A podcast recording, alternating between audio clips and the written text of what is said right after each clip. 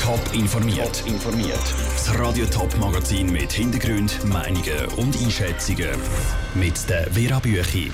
Wie sich die Grossanlässe das Wochenende für die Rekordhits rüstet und wie wichtig eine gendergerechte Formulierung der Politik in der Region ist. Das sind zwei von den Themen im Top informiert.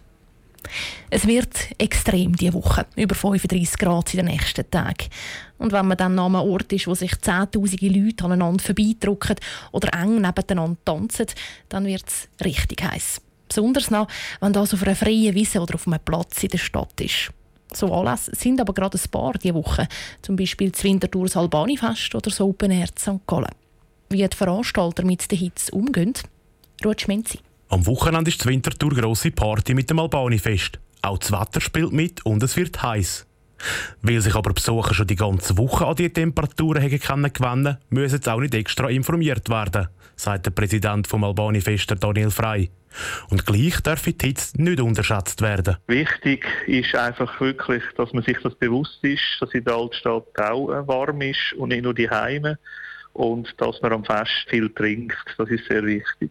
Spezielle Massnahmen haben sie aber nicht geplant. Anders sieht das an der Rosenwoche zu Bischofszell aus. Da können Besucher am Eingang gratis eine Flasche Wasser mit über.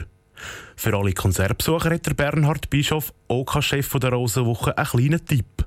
Das Problem ist vielleicht noch ein bisschen wegen der Konzert vor der Rathausbühne, weil dort äh, zum Teil dann ein bisschen Sonneneinstrahlung ist. Aber man ist dort sehr spontan. Man nimmt den Stuhl und verschiebt sich um 10 Meter und dort ist schattig. Dass die Temperaturen aber nicht dürfen unterschätzt werden, sagt auch der Dr. Christoph Bove von Winterthur. Klar, sechs viel Wasser trinken wichtig, aber nicht nur. Grundsätzlich Sonnenschutz, also Hautschützen mit Faktor 50, Kopfbedeckung und nicht allzu starke körperliche Anstrengungen, was natürlich schwierig ist, wenn die Musik ein bisschen lüpfig ist. Aber grundsätzlich sich auch wieder Erholung gönnen und möglichst im Schatten bleiben. Und genau das ist vor allem auch gerade beim Open Air St. Gallen, wo am Donnerstag losgeht, wichtig. So, dass Besucher nicht reihenweise vor der Bühne umkippen. Die Veranstalter verteilen aber auch da extra mehr Gratiswasser, dass so etwas nicht passieren sollte. Der Beitrag vom Ruth Schminzi. Aber auch wenn es richtig heiß wird, dass ein Festival wegen der Hitze könnte unterbrochen werden oder sogar abgesagt, von dem wollen die Veranstalter nichts wissen. Dass ein politischer Vorstoß abgeschmettert wird, ist ja etwas recht Normales in der Schweizer Politik. Immerhin sind sich Parteien selten einig. Aber dass ein Vorstoß gar nicht erst bis zu den Parteien kommt, weil er nicht recht formuliert ist, das ist doch eher außergewöhnlich. Ist aber passiert im Gemeinderat Zürich.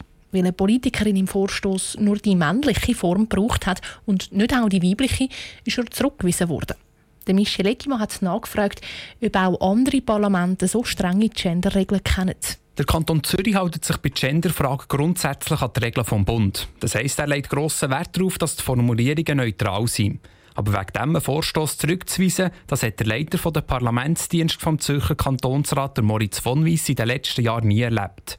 Und er geht auch zu. Wenn am Montagmorgen 15 bis 20 Vorstöße eingereicht wird, dann geht uns auch etwas durch die Lappen. Also man versucht auch so den Sprachduktus von der jeweiligen vorstoßenden Person auch zu lassen. Man versucht da nicht stilistisch einzugreifen, sondern es ist eigentlich wirklich eine grammatikalische Korrektur. In der Stadt St. Gallen werden die Vorstöße zwar genau überprüft, auch wie sie formuliert sind, sagt der Stadtschreiber Manfred Linke. Dass ein Vorstoß gerade zurückgewiesen wird, wie in der Stadt Zürich, weil die Formulierungen nicht gendergerecht sind, das kann er sich aber nicht vorstellen. Ich würde einen Ratschlag geben, dass man die Antwort auf den Vorstoß selbstverständlich gendergerecht formuliert und vielleicht in einer Einleitung von dieser Antwort ein bisschen humoristisch mit einem liebevollen Tritt das Schienbein von dem Erstunterzeichner das ein bisschen überzubringen. Es sei im Fall nicht gendergerecht formuliert gewesen, aber mit einem gewissen Augenzwinkern. In der Stadt Winterthur gibt es keine Prüfung der Vorstöße, die in den Gemeinderat kommen weder formell noch inhaltlich.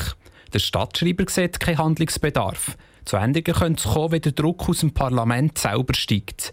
Doch auch der höchste Winterdauer, der Gemeinderatspräsident Andreas Gehring, meint, es funktioniere so und wenn nicht, würde er selber mit den Politikerinnen und Politikern reden, die falsche Formulierungen brauchen. Ich denke, es geht jetzt nicht einfach darum, nur die männliche oder nur die weibliche Form gebraucht wird oder dann halt eben genderneutral, sondern auch wenn es dann wirklich eine sexistische Formulierungen gibt, zum Beispiel. Ähnlich tun es beim Grossen Rat im Kanton Thurgau.